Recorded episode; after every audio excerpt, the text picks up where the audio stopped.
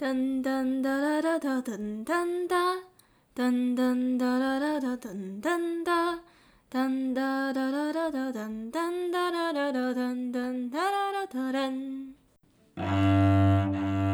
各位亲爱的大朋友、小朋友、哥哥姐姐、弟弟妹妹，我回来啦！如果呢，你之前有追踪我的 IG，应该知道。我从十月十三号和嘟嘟营养师录制的增肌减脂怎么吃发表之后呢，就停更到了现在的十二月。那非常感谢大家让我请假了这一段时间，我也一再约定回来了。你应该会很好奇，我这段时间到底是发生了什么事情，才会让我决定要给自己时间休息一下下。那这段时间我是怎样的调试我的内心状态，以及我是如何修复的呢？我会提供一些使用过的方法，以及实测有效的心得，和大家做个小分享。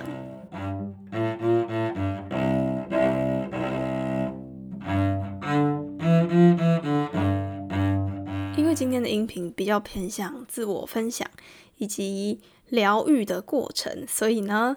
我就不会像平时这样子有中间跟最后的广告，希望大家不要觉得不习惯。那就先来和大家聊聊我的近况。嗯，我在这段时间有一些不太顺遂的事情，父母间的感情出现了一些问题。我认为是可能小孩大家会觉得都已经那么大了，应该不会再受到父母感情的影响。可是我的实测是感觉。父母的婚姻状态其实真的会影响到小孩，不管是在交男女朋友的关系也好，或者是在与人相处的过程中，以及生活的大小事情，其实都会被家庭所影响的。我真心的祝福那些家庭幸福温暖的小孩，在这样的家庭出生实在是太幸福了。我虽然不太能。解释说，那这样的家庭环境会对我造成怎样的影响？可是我确实是有感觉到，我很多的观念，不管是交往的观念，或者是对于另一半的态度，都会因为父母间的关系而影响到我。好，那举例来说，有点像是，如果我觉得我的男朋友他没有很爱很爱我的话。那我就不会想要继续放感情进入这段关系，可能会觉得说，那你也要付出啊。对我当然有付出，可是当我看到说我的另外一半没有跟我一样爱他，一样爱我，我就觉得不行。这就有一点算是没有安全感，是这样吗？所以呢，我想要和大家聊一聊的是，我在这一段时间，我的情绪对我造成了不太好的影响。我想要和大家聊聊如何好好废。大家应该会觉得很奇怪，为什么我要聊的是好好废呢？我来解释一下，因为在这一段时间，我们的情绪跟头脑都处于一个不怎么好的状态。那既然我们都已经那么的不好了，那我们还要再 focus 在课业上、工作上，我觉得成效一定是不彰的。那倒不如在这段时间，先让自己好好的放空，好好的清理内在的情绪。先把自己的情绪好好安抚、安顿，让自己的内心和自己和好，伤痛被抚平后，才能更好的解决接下来要面对的问题和困难。大家应该都有好好费的经历吧？比如说，在心情不好的时候会暴饮暴食，或者是喜欢看一部电影，然后让自己整个头脑放空，或者是说，可能会有些人会很喜欢运动，那就。让身体的疲累缓解内心的遭遇。那我呢，比较有点像是，因为我现在边工作边读书，所以我知道说，我现在的情绪对我的课业以及我的待人处事会有很大的影响。那我该怎样才可以克服我很波动的情绪呢？好，那我们先来聊一聊。能帮助我们放松及让我心情好的有快乐荷尔蒙支撑的血清素。我觉得营养系带给我很大的收获是，它教会了我很多如何吃东西让心情好的 people。应该很多人觉得那我心情不好，我就是要吃炸鸡，或者是我就是想喝一杯珍珠奶茶，吃个甜食，我的心情就会很棒。其实并没有，因为甜食、油炸食物。它们含有比较高的热量，这样子的食物会让我们的血糖忽高忽低，当然会让我们的情绪比较好一点。可是当我们的血糖飙高或降低之后，那个幅度很大，所以当我们吃这些食物的时候，我们的情绪波动本来就已经没有很好了，那变得更大会怎么样？当然就是越来越糟。所以呢，我很清楚知道说。我现在的情绪跟我的心理状态很不 OK，那我就不能乱吃东西。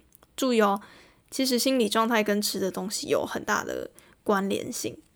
我来讲讲血清素。我刚刚说血清素有快乐荷尔蒙之称嘛，所以呢，血清素到底是什么？血清素跟我们脑中的神经传达物质，还有注意力的集中、情绪，还有自律神经的平衡很有关系。血清素呢，控制着我们的情绪还有压力，所以这代表的说，如果我们血液中的血清素浓度太低的话，就会让我们有沮丧啊、忧郁、焦虑啊、头痛、睡不着等等的镜头。到底什么食物才可以让我从这个悲伤的情绪中缓和，或者是让失眠的我们、很忧郁、焦虑的我们能睡个好觉？迎接明天更美好的生活呢？好，那我教我想要教大家，我在这段时间到底吃了什么，让我的情绪有比较缓和一点。第一种食物的组合就是我会尬香蕉牛奶。香蕉牛奶呢，为什么会想要把它搭配成一种组合？是因为第一种食物就牛奶，牛奶呢它含有大量的色氨酸，色氨酸呢是血清素的前驱物。就是可以诱发我们想要睡觉的功能，因此睡前呢喝一杯热牛奶会对睡眠比较有帮助哦。好，那牛奶加香蕉嘛，香蕉是色氨酸还有维生素 B 六的来源，它呢可以帮助大脑制造血清素，所以呢吃香蕉可以减少我们的失眠还有忧郁。所以这段时间我吃了蛮多的香蕉，对，没错。要怎么讲？可能看到黄色我就。心情会比较好吧，因为我蛮喜欢黄色的，这好像是个人因素。好，那接下来呢，第二种食物就是有叶酸的食物。为什么是要有叶酸的食物呢？医学文献有指出，如果呢缺乏叶酸的话，我们的人其实是会导致一些精神上的疾病，像是。抑郁症啊、失眠啊等等，没有摄取足够叶酸的话，长期下来呢，会容易产生健忘跟焦虑等等的现象。那你就问我说：“哦，那叶酸那么好，那有什么食物有叶酸呢？”好，我来告诉大家，基本上所有的绿色蔬菜还有水果里面都有叶酸，但呢，菠菜所含的叶酸最多。所以多吃蔬菜能让我们比较快乐，而且排便顺畅。当我们的身体已经在很伤心、难过、很难熬的阶段，我们就不要再吃炸的加工食品，让身体有更多的负担。反而呢，吃叶酸比较多的食物，喝香蕉、牛奶，会让我们的情绪比较缓和。再来就是第三种，巧克力。巧克力应该算是男女老少。都非常喜欢的，但为什么我们会那么喜欢它？我觉得其中一个原因是因为它里面的色氨酸有助于合成血清素，所以呢，吃巧克力能够让我们的身心灵有一种喜悦的感觉，它会让我们的女性周期症候群经痛啊缓解，而且呢，巧克力有富含很多的钙质。锌还有维生素 B 六，近年来它还被发现能对抗我们的慢性疲劳症候群。第四种食物就是很多女生不太敢吃的碳水化合物。但为什么大家会觉得说碳水化合物不能吃呢？我觉得首先第一点就是怕肥，但其实碳水化合物是可以帮助我们血清素的增加。那血清素呢具有安眠的作用，所以呢有些人如果在睡前睡不着的话，在晚餐的安排上面，你就可以选择有碳水化合物的食物，比如说糙米啊、五谷杂粮类啊。那其实我觉得情绪比较不好的这一段期间，我一直跟我的男朋友说，我想要去看海，因为我觉得看海有点像是海的深度跟广度可以容纳我们所有的。不安全感，意识到人是多么的渺小，那我们所有的快乐与不快乐，就像沧海一粟般，一下子就会过去，没有什么是过不去的。哈佛呢大学的研究报告有指出，深海鱼的鱼油的 omega 三脂肪酸有类似常用的抗忧郁药的作用，所以呢，不管是心情不好去看海也好，或者是去到海港。可以去吃生鱼片也好，多吃有 omega 三脂肪酸的食物，也可以增加血清素的分泌量。那我现在要来澄清一下，我呢在前面说的好好费，不代表要把。全部所有人生重要的事情，比如说工作、学业，或者是和朋友相处，全部都舍弃掉，而是在自己能力所及的范围内放下一些不必要的困扰。像是在我这段时间心情没有很好的时候，我就不会勉强自己再去经营个人品牌，因为我知道我经营出来的东西一定会充满很多的负能量。那我不想要将这些负能量带给各位。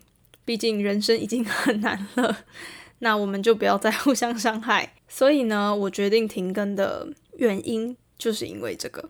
那我前面提及的血清素，虽然我有聊到说血清素呢能带给我们心情上很好的疗愈，但是有时候心情不好，我就是想要吃东西，而且我不管那个东西有没有写清素，我就是想吃啊！不要限制自己。我给最中肯的建议就是，当你想吃的时候，你就吃。想喝的时候就喝，想睡的时候就睡，想看剧耍废的时候就看剧耍废。It is okay, everything will be alright。因为我知道你一定像我一样，知道自己是因为在这段时间无法忍受这些外在带给你的压力和不安全感，所以才会让内心的躁动无法平复。那真的没有关系，不用勉强自己。每一个人生都是。高高低低，起起伏伏。当心情不好的时候，人生比较不顺遂的时候，请告诉自己，我们一定要正视当下的状态。我们要知道，难过是必然的情绪，并且一定要给自己时间去缓冲。那我跟各位小小的分享一下我的小故事。我在高中的时候啊，我曾经因为我的体重一直维持在一定的数字，我就觉得说。这个数字真的看起来就不太 OK。那我如果晚餐都不吃的话，会不会瘦呢？那时候其实没有什么营养观念，所以我就逼迫自己，我每一天的晚餐都不吃。大家如果读过普通高中，基本上应该都知道，我们会上课到很晚，然后再自习到很晚。可能有些人会到补习班，可是因为我是私立学校的，所以我们就会上课到七八点，然后再自习到九点十点。因为我又是住宿。所以我们回去宿舍里面之后呢，可能又会到了十一、十二点，打扫清洁完，再自习一下下，写个作业才睡觉。那个时候都已经十二点了，所以就代表说，你如果不吃晚餐，可能你下午吃个点心，三四点吃个点心，那你应该会有将近八个小时没有进食，然后你又在到了隔一天早上的七点再吃早餐。真的很折磨人，特别是对于那时候课业压力很大的我来说，简直就是折磨。好，虽然这是折磨，但我还是克服了这个困难。我就真的一个月我都不吃晚餐。那大家猜猜我瘦了几公斤？Perfect，我真的只瘦了一公斤哦。我那时候看到体重机上的数字，我真的不敢相信，我为什么那么辛苦只瘦了一公斤呢？所以呢，我就决定放弃了。因为我如果不吃晚餐，我还是那个体重；我吃晚餐，我还是那个体重。那倒不如我就是正常吃。但到了营养系之后呢，会算一些基础的热量啊，以及知道运动和饮食该如何分配，才会瘦的比较健康又快速。我从去年十月到今年的五月，我瘦了四公斤。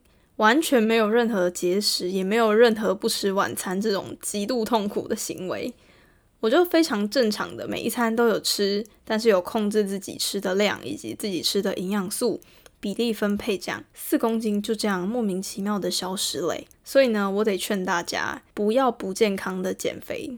第一，身体会不好；第二，你会觉得非常厌世；第三，瘦的非常不明显。所以呢，如果你正在想要往体态更好方向前进的话，那就继续追踪我都是很好养，教你怎么健康吃、轻松瘦。好，这有点像是直销，但大家一定要相信，健康的饮食才是王道。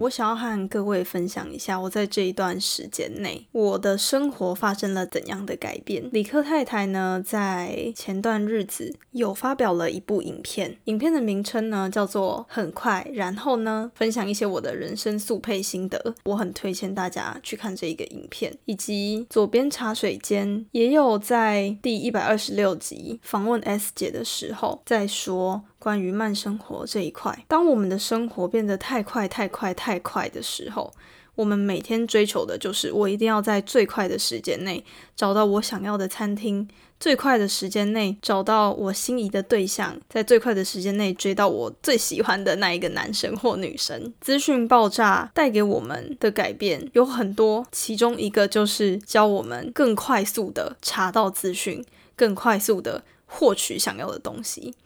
所以，我们就像是掠食者般。想要用最快的方法达到目标，那我也是其中的参与者。当我在这一个半月，我的生活步调慢慢的变慢，我开始发现一些原本在生活中已经渐渐忘掉的事物。举例来说，我以前是一个非常喜欢绿色植物的人，我很喜欢一些花花草草，我很喜欢大自然。那我做过最勇敢的事情，就是我在大学跟着我的大学。恩师去了敦煌，和大学的伙伴们徒步走了四天三夜，一百零八公里的沙漠挑战赛。我那时候真的是非常喜欢和大自然共处，以及我喜欢享受当下的宁静。我喜欢没有任何三 C 产品带给我的干扰。所以呢，我很多朋友会说奇怪，怎么每次我传讯息给你，你都要一段时间才回？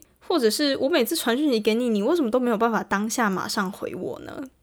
好像赖只要一叮咚，我就要马上回复你给我的讯息一样。我的习惯我会把赖的提醒给关掉，因为我觉得如果你真的那么紧急，那你一定会马上的打电话来问我。那如果你真的没有打电话来问我，那代表这件事情没有想象的那么紧急。所以我算是一个旅行慢生活的少数奇异现代女子，应该可以这样说。但我自从经营了个人品牌之后，有很多的事情要联络，那我就变成不得不每天要一直的查看我的 Line，我的通讯软体。有没有新的讯息进来？所以呢，我的生活变得不像之前那么的清幽，生活没有在我的掌控之中的那种感觉。所以在这一个半月，我的三 C 产品变得更少使用，我花了很多的时间去变成我之前的生活状态，这让我有更多的时间静下心来反思、反省，和花更多的时间与自己、家人和我爱的人相处。生活变得复杂，变得太快，但我们一定要慢。当我们越慢，能看得清楚这世界上很多我们会在繁杂世界没有注意到的美景。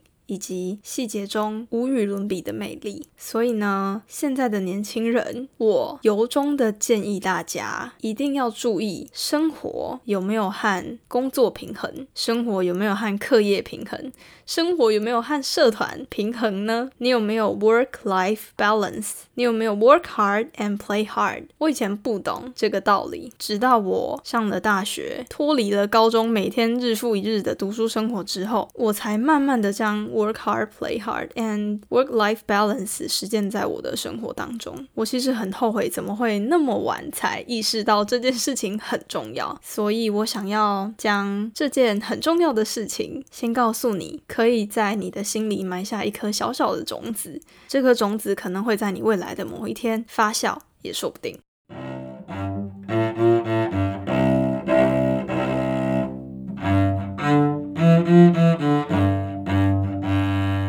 现在我来和大家聊一聊，我都是很好养。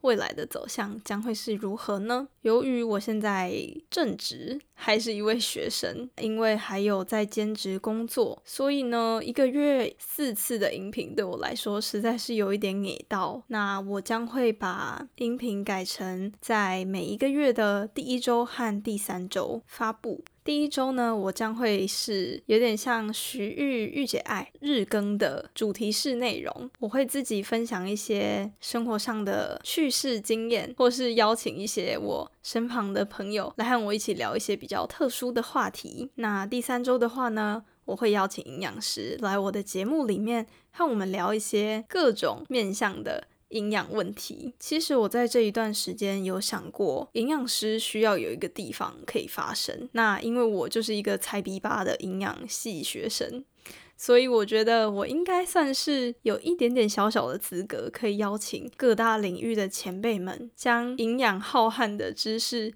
分享给普罗大众们知道，让大家知道营养是。多么的厉害和伟大，好像好像有点夸大。不过，营养师真的是需要推广的一个职业，毕竟营养师真的很难考。那大家可能觉得营养师只是平常在医院诊所胡乱要听不听随便的一种心理系营养师，可能大家对于营养师的想法是这样。但是其实营养师很专业，它包罗万象了我们所有生活的大小。是基本上男女老少都离不开营养师会的范围。那我都是很好养，我期许在这个平台能变成，只要大家想知道，这个平台就会尽所能的去邀请营养师来分享你想要知道的营养知识或观念。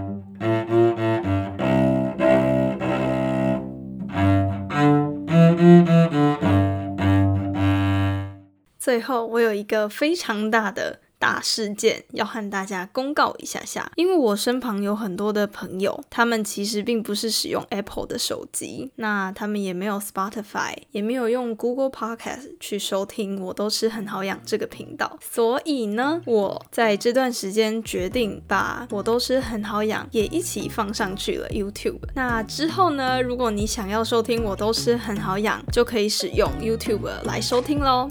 那如果想要追踪我都吃很好养的 IG，可以到 IG 上搜寻 O two 下底线 Nutrition O two 下底线 N U T R I T I O N，就可以在 IG 上找到我。